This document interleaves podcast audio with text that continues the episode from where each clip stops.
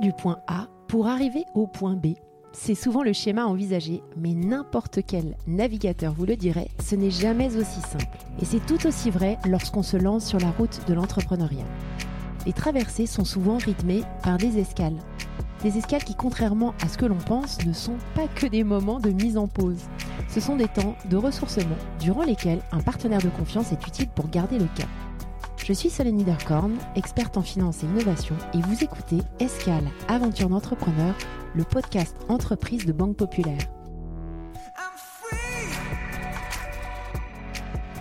Dans ce podcast, je donne la parole à des entrepreneurs qui reviennent sur des moments clés de leur entreprise. Rachat, internationalisation, transmission, accélération ou encore cession. Et vous vous en doutez, dans ces moments-là, pour arriver à destination, la trajectoire est bien plus complexe qu'une ligne droite entre deux points. Au programme, récit d'audace, de persévérance et de collaboration avec la banque et ses chargés d'affaires. Je vous embarque avec moi sans plus tarder pour partir à la découverte des grands moments de la vie d'entrepreneur. Très bonne écoute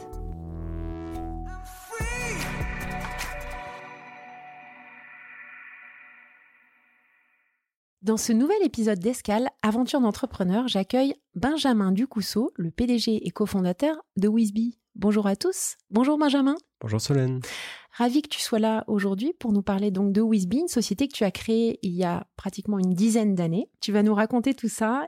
On est là vraiment pour revenir en détail avec toi sur cette aventure entrepreneuriale incroyable euh, que tu vas nous faire vivre. Est-ce que tu pourrais, s'il te plaît, te présenter et présenter euh, Wisby? Oui, bien sûr, écoute, avec plaisir. Euh, déjà, merci beaucoup, je suis ravi d'être avec vous. Donc moi, Benjamin, j'ai 39 ans, un papa de, deux enfants. Euh, j'ai créé Wisby à la sortie de, des études, euh, Sub de Co-Grenoble avec Emeric et avec Romain, qui sont mhm. deux de mes, mes, amis, mes deux associés. Et voilà, on, a une société qui fait euh, deux choses. En fait, on fait des services euh, et des plateformes pour les jeunes. Donc, ce sont voilà des services qui aident les jeunes au moment de l'entrée dans la vie active. Donc, on a mmh. toute une multitude de services, un site dédié à la recherche d'emploi, euh, un site dédié à la recherche des aides financières, une auto-école en ligne, une mutuelle pour les jeunes. On essaye vraiment de couvrir tous les besoins qui sont les plus problématiques pour eux. Mais on a aussi des plateformes. Voilà, nos services sont pas seulement disponibles sous la marque Wisby, ils sont aussi disponibles en marque blanche. Et on a des plateformes, et notamment la plateforme la plus connue, qui est la plateforme Un Jeune Solution, mm. euh, la plateforme de l'État. Voilà. Sur laquelle on va revenir tout à l'heure. On va revenir. Mi bout à bout, c'est une société qui aujourd'hui fait 150 euh, personnes, euh, qui fait un peu plus de 10 millions d'euros de revenus, et qui est utilisée par un peu plus de 8 millions de jeunes en France. Super, bravo. Avant qu'on, que tu nous détailles hein, ce projet Un jeune, une solution, est-ce que tu pourrais peut-être nous expliquer quels ont été les premiers clients clés pour vous et les projets en fait fondateurs hein, de Wisby? Ouais. Mais en fait, nous, on a une particularité, c'est qu'on a plusieurs typologies de clients. On a d'abord des clients qui sont vraiment la cible qu'on adresse, qui sont les jeunes, qui utilisent nos services en majorité en gratuité. Euh, voilà. Et après, on a d'autres clients qui sont ceux qui payent, qui sont euh, des entreprises ou des institutions, euh, voilà, qui, qui, sont vraiment euh, ceux qui payent pour que les jeunes puissent accéder gratuitement à nos services. Donc nos premiers clients, ça a été notamment des banques, avec qui on a créé des grosses collaborations, des partenariats, pour que les jeunes puissent bénéficier de nos services en gratuité, qui puissent être accompagnés par leur banque.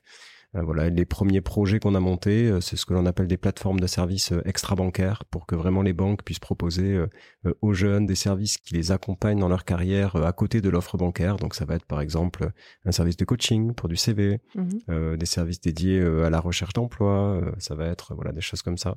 Et de manière concrète, ce premier grand partenariat, il est né en 2016 avec une banque et, et aujourd'hui, on travaille avec toutes les banques du secteur, voilà, en proposant des plateformes de services différents euh, pour qu'elles puissent euh, mieux accompagner leurs jeunes clients euh, dans leur vie. Parfait, merci beaucoup.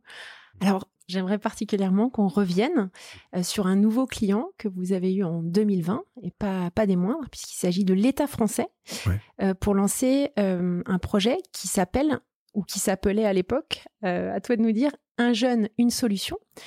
Est-ce que tu pourrais particulièrement revenir sur ce, projet, euh, nous expliquer rapidement en quoi ça consiste euh, et comment vous avez euh, candidaté?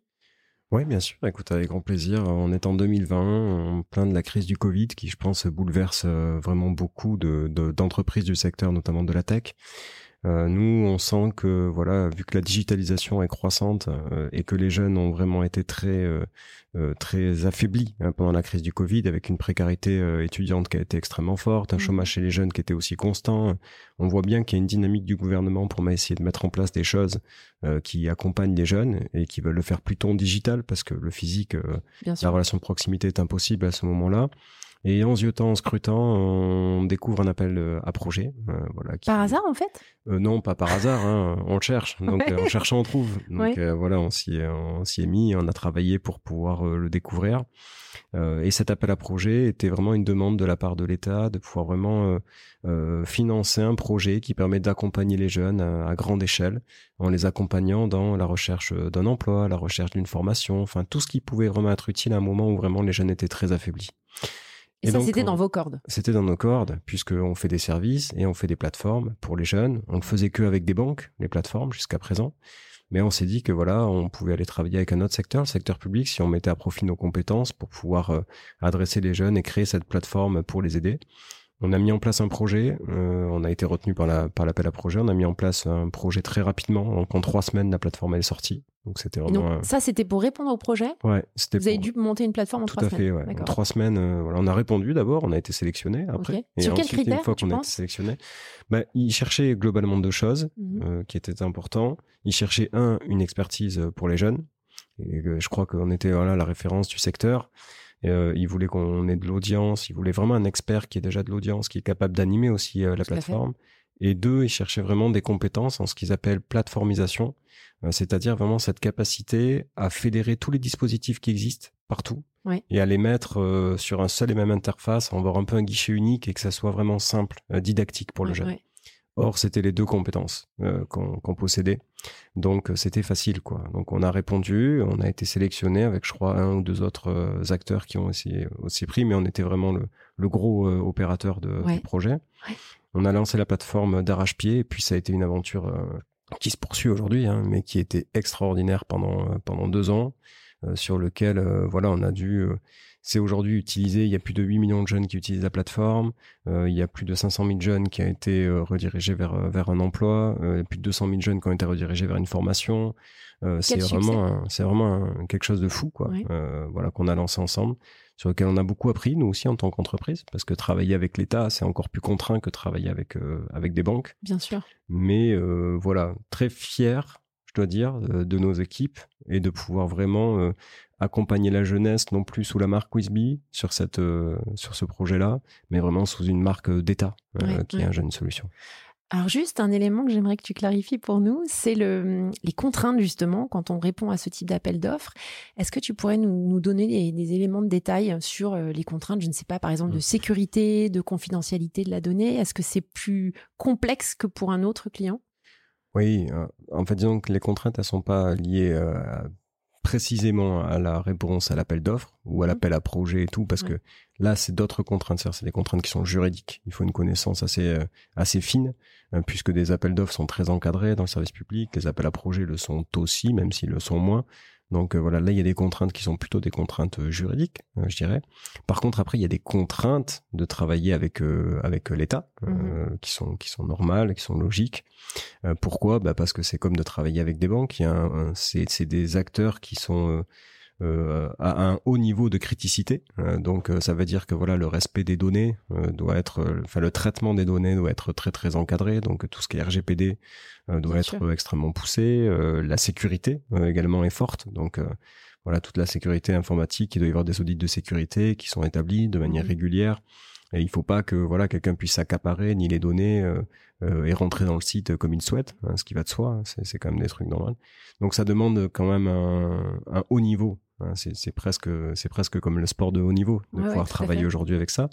Et puis après, il y a aussi la contrainte plus informelle, celle-ci, de la gestion de projet, parce mm-hmm. que gérer un projet avec un grand compte, euh, ça demande euh, voilà de la souplesse, euh, de la complexité aussi dans la relation parfois, de l'appréhension de la décision parce que tu sais que les décisions sont parfois moins rapides que ce qu'elles devraient être. Mmh Gérer l'État, c'est un projet avec l'État, c'est aussi d'autres choses parce que tu gères aussi des relations politiques, voilà qui est à l'intérieur. Donc ça veut mmh dire intégrer cette dimension assez politique à l'intérieur dans, dans, la décision voilà, donc c'est principalement, je dirais, ces trois. Des contraintes juridiques, réglementaires, des contraintes plutôt audit, sécurité, gestion des données, et puis des contraintes de gestion de projet sur lesquelles il faut appréhender cette, cette notion un peu politique interne qu'il y a, et puis être patient. Alors, mais euh, ce qui est bien, c'est que c'est des compétences que vous aviez développées avec vos premiers clients bancaires. Hein. C'est absolument ça. C'est pour ça aussi, je pense qu'on a été euh, qu'on a été sélectionné parce que voilà, c'est des compétences qui, s'apprennent mm, mm. et, une fois qu'on les a, euh, l'avantage c'est qu'on peut les dupliquer. Mais voilà, les banques et l'État sont très proches hein, parce que le niveau de criticité est très fort entre les deux. Donc donc effectivement. Parfait. Alors un, point euh, dans lequel j'aimerais que, tu rentres un petit peu plus en détail également, c'est votre modèle économique. Est-ce que tu pourrais nous expliquer comment ça fonctionne? Euh, Et puis, à partir de quand vous êtes dit que vous alliez pouvoir dupliquer euh, ce modèle de partenariat? Écoute, je vais peut-être, avant de te donner le modèle économique, je vais donner peut-être notre, notre vision, hein, mhm. parce que c'est ça qui, je pense, drive. Nous, notre ambition, c'est vraiment de pouvoir mettre à disposition d'un plus grand nombre de jeunes des services qui sont utiles pour eux. C'est ça qu'on cherche. Donc pour mettre, pour impacter le plus grand nombre de jeunes, la notion d'accessibilité, elle est extrêmement importante pour eux. Et donc on a choisi une orientation dans laquelle on ne voulait pas faire payer les jeunes. C'était euh, ce qui était le plus important pour nous. Donc notre modèle économique, il fonctionne justement par euh, ces, plateformes, ces collaborations qu'on fait. C'est-à-dire que nos services ne sont pas distribués que sous la marque Wisby. Quand vous allez sur le, le website, vous trouvez euh, nos services mais ils sont également distribués dans ces plateformes qui sont des plateformes en marque blanche. Mm, mm. Et ces plateformes sont payées. Euh, voilà, c'est des contrats grands comptes récurrents annuels qui sont payés par des grandes organisations qui veulent du coup accompagner euh, leur clientèle jeune. Donc je donne euh, voilà l'exemple de, des plateformes qu'on a dans les banques. On a des plateformes qui intègrent plusieurs services, euh, qui ont chacun des noms différents en fonction des banques avec lesquelles est-ce qu'on travaille. Ben voilà, ce sont les banques qui payent euh, un contrat annuel pour que les jeunes puissent accéder euh, à ces services. Mmh, C'est mmh. pareil avec l'État. Ben, c'est l'État qui paye pour que la plateforme puisse être accessible et disponible auprès de 8 millions de jeunes aujourd'hui. Voilà comment ça marche. Donc, modèle économique B2B. D'accord. C'est des contrats long terme, grand compte, stable. Parfait. Alors, maintenant que vous avez déjà pas mal de clients, que vous avez ce client-là, donc en 2020, qui est, signé, qui est l'État français, vous allez rentrer dans un processus de, scaling hein, de votre activité. Est-ce que tu pourrais peut-être nous revenir sur ce moment précis hein, de croissance de la société, du mode de start-up mmh. en mode scale-up, justement, avec la multiplication euh, des clients? Euh, Peut-être revenir sur, ce que, sur cette différence de statut hein, entre start-up et scale-up et, finalement ce que ça a changé pour les équipes au quotidien? Mmh. Ouais, avec plaisir, même si euh, voilà la petite nuance que je pourrais apporter, c'est que je sais pas si je suis un très fanatique des, termes, voilà, de start-up, de scale-up et tout, parce que je pense qu'en fait, même une scale-up, euh, on a tendance à s'imaginer dans la tête qu'une scale-up, euh, ça y est, elle a juste à tirer le trait ah euh, pour pouvoir grandir. en réalité, c'est plus complexe quand même. Les, contraintes sont là, elles sont là tout le temps, elles sont là au tout début, elles sont là juste après quand on grandit, elles sont là encore après quand on grandit vraiment très vite, ou quand on doit réduire s'il faut réduire. Donc, donc voilà. Sinon, oui, ce que je peux dire, c'est qu'effectivement, euh, on a entamé, je dirais, une dynamique plutôt de scale de notre activité, moment de bascule qui a été entre 2016 et 2017. On était à l'époque une boîte qui avait essayé d'autres modèles économiques, donc on aidait les jeunes. On avait un modèle économique qui était plutôt centré autour de, des RH. On allait voir des RH dans les entreprises alors, et on leur proposait des solutions euh, de recrutement pour pouvoir adresser les jeunes on n'arrivait pas à trouver notre marché jusqu'à qu'on ait trouvé vraiment ces, collaborations qui permettent vraiment à ces grands comptes d'accompagner les jeunes et de payer pour eux, hein, pour mmh. les services. C'est là où voilà, on a travaillé avec une première, euh, un premier opérateur bancaire, puis un deuxième, puis un troisième, puis un quatrième, puis euh, un très grand nombre d'entre eux. Et on a fait aussi la même chose après avec le service public, en travaillant d'abord avec l'État, puis avec une ville, puis deux villes, puis trois villes, mmh, mmh. et en offrant des plateformes de services pour les jeunes euh, dans les villes. Donc euh, c'est là peut-être on pourrait dire qu'il y a eu cette étape de scale. Euh, la dynamique de scale, elle est surtout incarnée par la croissance euh, mm-hmm. de, nos revenus à nous. Voilà, dans lequel on a une croissance depuis 2007 qui est de supérieure à plus de 50% par par an en moyenne. Donc voilà, c'est ça qu'on peut dire. Puis une croissance d'effectifs puisqu'on est passé de 2017, euh, une vingtaine de collaborateurs à 150 aujourd'hui. Donc voilà, c'est pas non plus 500, c'est pas 1000, hein, non, non, ça mais va rester à sa place, mais c'est quand même. Tu, euh, passes dans une autre catégorie euh, de société. Absolument. Et c'est des contraintes, c'est des contraintes, voilà, différentes effectivement de la période de, des 20, 30 premiers collaborateurs qu'il a fallu intégrer. Mais alors justement, comment est-ce que tu gères cette croissance salariale et quelle place Parce qu'il y a toujours les nouveaux et les anciens. Mm. Comment ça se passe euh, chez vous, en tout cas, euh, pour intégrer les nouveaux et puis pour finalement euh, garder une place privilégiée aussi aux anciens qui font confiance depuis le début à la société, j'imagine? Les deux hein, sont fondamentaux, je vais mm-hmm. dire. Euh, les anciens parce que bah au début ils ont eu un engagement hors pair. Chez nous on a gardé vraiment beaucoup de nos anciens. Ils ont eu un engagement hors pair. Ils se sont investis avec beaucoup de d'engagement, de loyauté envers l'entreprise.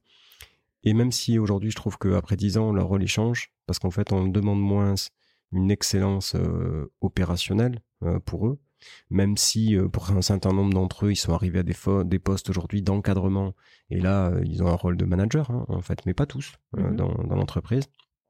Donc on cherche moins, même si on le demande quand même, l'excellence opérationnelle, mais c'est surtout un relais culturel euh, extrêmement important en fait pour les nouveaux collaborateurs. Bien sûr. C'est grâce à eux que l'esprit perdure, c'est grâce à eux que l'ADN euh, subsiste, et donc c'est pour ça en fait où aujourd'hui on s'appuie beaucoup sur les anciens pour ça, euh, voilà pour à la fois mener leur poste, mais aussi pour vraiment intégrer les nouveaux collaborateurs et, et être les garants de l'esprit d'entreprise en fait à l'intérieur. Tout à fait.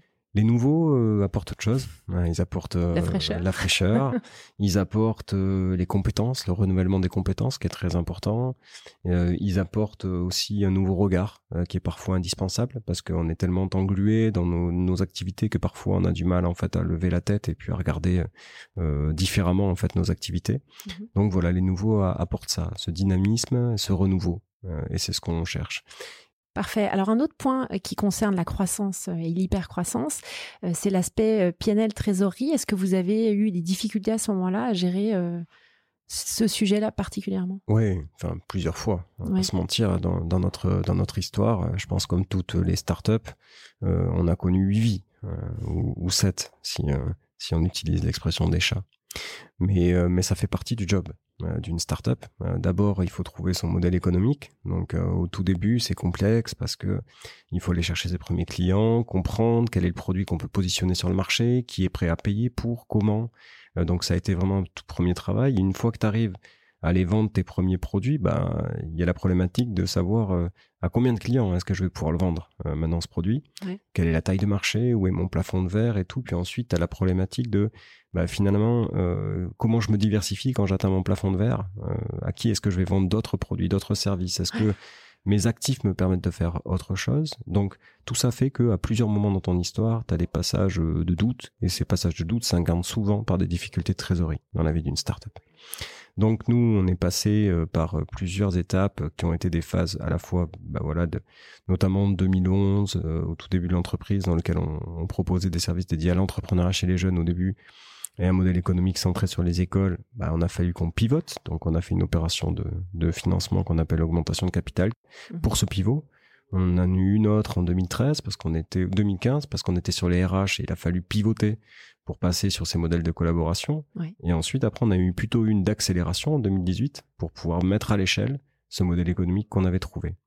Donc voilà, nous on a on a vécu avec euh, des opérations de capital qui nous ont permis soit de pivoter, soit d'accélérer et c'est ce qui a rythmé notre, notre vie jusqu'à présent. Parfait. Alors justement, euh, dans ces changements-là, euh, il y a forcément un partenaire bancaire mm. qui, qui, supporte un ou plusieurs. Euh, avant qu'on enregistre, tu me disais que Banque Populaire était justement là depuis vos tout débuts, que c'était une banque qui vous avait soutenu beaucoup dès le départ. Ouais. Est-ce que tu te souviens des tout débuts avec Banque Populaire? Est-ce que tu peux nous en parler? Ouais, ouais, je m'en, je m'en rappelle et je peux le dire avec beaucoup d'honnêteté. Euh, voilà, c'est pas parce qu'on est invité ici pour. Euh, c'est, c'est vraiment euh, une honnêteté. Euh, je peux dire vraiment l'anecdote qui s'est produite. Euh, ce monsieur s'appelait Pierre Morino. Donc aujourd'hui, c'est Raphaël Rossi que je salue, qui, qui nous gère vraiment, notamment partenaire bancaire dans notre pool, qui est aujourd'hui un pool euh, d'envergure parce que la société est un peu plus euh, mature. Mhm. mais c'est Raphaël Rossi. Mais par contre, notre premier interlocuteur s'appelait Pierre Moreno. Et si Pierre, tu écoutes, je, je te salue également. Et au début, il a été une personne très importante dans notre histoire parce qu'en en fait, en 2010, on n'avait vraiment pas d'argent pour lancer le projet 2011. Et en fait, on est, on a été voir tous les banquiers. Personne ne voulait nous prêter d'argent hein, parce que on voulait vendre, voilà, cette plateforme au début aux écoles pour que les jeunes puissent entreprendre, euh, qui se rencontrent dans les différentes formations. Puis Pierre a créé notre idée. Il a investi pas tellement sur l'idée, mais aussi sur les hommes. Euh, et il nous a dit, écoutez, voilà, on va le faire, ce prêt. Euh, c'était un prêt de 100 000 euros ben, sur 7 ans, je me rappelle très bien, qui a été aujourd'hui intégralement remboursé, sans jamais d'incident de paiement. Et voilà, il a été quelque part euh, la première pierre angulaire de notre histoire de financement. Donc, euh, je l'en remercie. Parfait. Bah écoute, euh, mmh. c'est vraiment hyper authentique. Merci mmh. beaucoup pour, pour ce témoignage. Alors, moi qui viens de la banque, comme je te le disais, je remarque quand même qu'il y, y, a toujours un gap entre l'univers traditionnel de la banque et le vocable qui est utilisé mmh. par les chargés d'affaires et celui des, des start-upers, hein, des, des, fondateurs. Est-ce que, au fur et à mesure de la relation bancaire, ça a été parfois plus difficile ou pas euh, d'aller chercher des financements quand derrière c'est vraiment euh, des besoins immatériels euh, que tu peux pas encore vraiment quantifier. Hein? Tu disais tout à l'heure que à chaque fois tu vas aller explorer un nouveau marché ou faire un nouveau pivot. Comment est-ce que tu arrives à transmettre ça à ton chargé d'affaires? C'est moins vrai aujourd'hui qu'avant. Oui. il y a dix ans, c'était compliqué parce qu'en fait ils n'avaient pas de point de référence les banquiers sur ces modèles économiques nouveaux de la tech et tout. Le point, le point de recul était trop court, euh, même si l'âge d'or des années 2000 était arrivé avec le crash que l'on connaît. Le point de recul était trop court, en fait, pour qu'ils puissent appréhender ces modèles économiques. Aujourd'hui, il y a des cellules d'innovation qui se sont construites euh, dans toutes ces banques qu'on retrouve partout. Notamment, voilà, c'est le cas de Raphaël Rossi qui nous accompagne chez Banque Populaire. Mhm. Et donc, euh, on a vraiment euh, des, euh, un accompagnement qui est dédié. On sent qu'ils ils savent lire en fait nos, nos PNL, ils savent lire nos business plans, ils savent lire nos perspectives. Après, comme tout, moi, le bon conseil que je peux donner, parce que j'aime pas trop donner de conseils, mais il y en a, s'il y en a un, c'est, enfin, c'est toujours le côté manage expectation, quoi. C'est à un banquier, il faut pas lui faire de fausses promesses. Il faut lui vraiment lui vendre ton histoire, mais il faut lui présenter des perspectives qu'on va respecter. Et c'est cette relation de confiance en fait qui s'inscrit euh, entre les deux, même si voilà, il peut y arriver des aléas. Quand il y a un aléa, c'est un élément de contexte, de marché, ça, arrive. Mais en fait, c'est cette relation de confiance en fait qu'on crée, qui, qui, qui crée la relation. Et moi, j'ai tendance à toujours dire, notamment aux entrepreneurs et aux jeunes entrepreneurs qui débutent, je leur dis toujours, derrière chaque banquier, il y a un homme et en fait ou une femme et il faut pas l'oublier mm. c'est souvent une relation humaine qui fait que voilà il y a une il y a une décision ou non décision et notamment encore plus sur ces biens immatériels dont tu parles. Euh, c'est pas facile de se baser sur des, des, des faits parce que notamment il y a des pertes de bidda qui sont souvent euh, significatives. Donc voilà il y a de l'humain. Donc euh, respectez la relation entre, entretenez-la euh, et, et, et cette relation de confiance à la fin fera la décision. Puis après, il y a peut-être des dossiers comme celui que vous avez eu avec l'État français qui renforcent la crédibilité que que vous avez euh, développé euh, avec euh, vos partenaires bancaires. Oui, évidemment. Puis après, avec le temps, avec le temps, mais nous aujourd'hui, on n'a pas la même solidité qu'une entreprise qui débute. même si voilà, on est, on est toujours fragile. Les marchés sont toujours, sont toujours non équilibrés. Je pense qu'il faut toujours se méfier, se remettre en question. Mais après, maintenant, on a une base de clients qui est plus importante. Ils arrivent à mieux prédire à la fois nos capacités de projection parce qu'ils savent qu'on respecte nos engagements ils arrivent aussi à mieux prédire nos revenus parce qu'ils voient notre historique et notre track record de croissance passée. Donc, ils s'appuient sur le passé pour projeter des croissances futures. Donc, oui, pour nous, maintenant, c'est plus facile. Mais, euh, mais ça l'était moins quand on était une petite entreprise parce que quand tu es tout petit, que tu commences, voilà, les banquiers, ils sont pas là pour aussi payer le même risque que des investisseurs hein, qui investissent en écoute. Tout à fait. Donc, euh, tout à fait. Euh, alors on arrive en fin de discussion. euh, en ce qui concerne l'hypercroissance, quand on a fait cette phase d'accélération qu'on sent hein, quand on mmh. t'écoute, euh, comment est-ce qu'en interne, le modus operandi s'adapte à cette hypercroissance? On a parlé beaucoup des gens, mais aussi au niveau de process. Comment ça se passe? Écoute, l'hypercroissance est toujours la période, enfin c'est une période très excitante, euh, très excitante. Notamment, je me rappelle de 2017, qui était vraiment notre année, notre année de, de fou, où on a fait x5 sur nos revenus en un an où c'était vraiment euh, là il y a tout qui éclatait de partout quoi on devait recruter beaucoup de personnes et en fait euh, on n'arrivait pas à comprendre ce qui enfin, comment est-ce que l'organisation devait la positionner, les responsabilités qu'on devait donner à l'un et à l'autre. Enfin, c'était vraiment dur. Enfin, l'hypercroissance, c'est ça, vécu de l'intérieur. C'est vraiment le sentiment qu'il y a tout qui, qui éclate, en fait, et que c'est la boîte qui doit se mettre au niveau et au rythme de la croissance et non l'inverse. Donc, c'est vraiment la croissance qui guide, en fait. et ça, on l'a vécu. on l'a vécu, on a beaucoup aimé cette période-là même si euh, c'est pas facile parce qu'en fait parfois euh, bah, tu absorbes juste la croissance et c'est compliqué en fait de, de pouvoir structurer correctement pour pouvoir justement après la pérenniser. Et souvent il faut quand même avoir à l'esprit parce que voilà il faut être humble dans dans ce qui se passe et, authentique dans ce qui se passe dans les histoires. Il y en a, il y en a qui le vivent pas comme ça. Mais en tout cas, pour nous, à chaque période de, d'hypercroissance, il y a eu des périodes, périodes après de stabilité. Oui, bien sûr. Et, en fait, tout le jeu, c'est de tenir cette oscilloscope. En fait. Exactement, ouais. de grandir très vite, de consolider, de repartir. Voilà. Nous, en tout cas, notre modèle de croissance, il a souvent été comme ça. C'est-à-dire qu'on a, on a une capacité à prendre un marché, le pousser à l'extrême, grandir très vite, le consolider, prendre notre marché, franchir un deuxième palier, puis un troisième, puis un quatrième. Ça, c'est notre histoire. Et vous vous faites accompagner à chaque palier? Moi, je me fais accompagner tout le temps. En tant que dirigeant, aujourd'hui, j'ai plein de, de, personnes qui me conseillent, voilà, qui m'aident à grandir, parce qu'en fait, quand t'es patron, euh, bah, t'as pas de coach, quoi. Là, t'as pas de manager euh, qui est derrière. Donc, euh, moi, je me fais accompagner très souvent et tout le temps. Je suis tout le temps au téléphone avec des gens qui m'expriment leur opinion. Et après, mon job, c'est de prendre des opinions des uns et des autres, de me faire ma synthèse et de me faire ma décision, qui, euh, qui, qui aussi intègre mon ADN et mes convictions. Donc, nous, moi, je me fais accompagner, mais aussi tout le monde se fait accompagner. Chez nous, voilà, la formation, euh, elle est importante.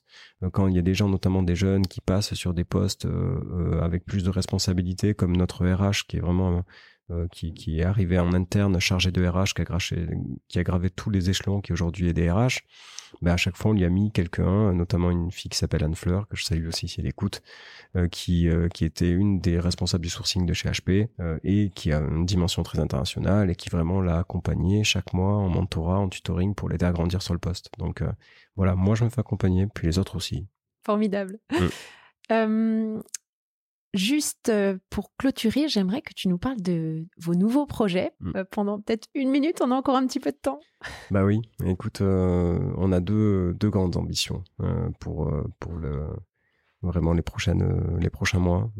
on veut vraiment faire deux choses. à la fois, on a un grand objectif d'entreprise qui est vraiment la recherche de l'équilibre financier.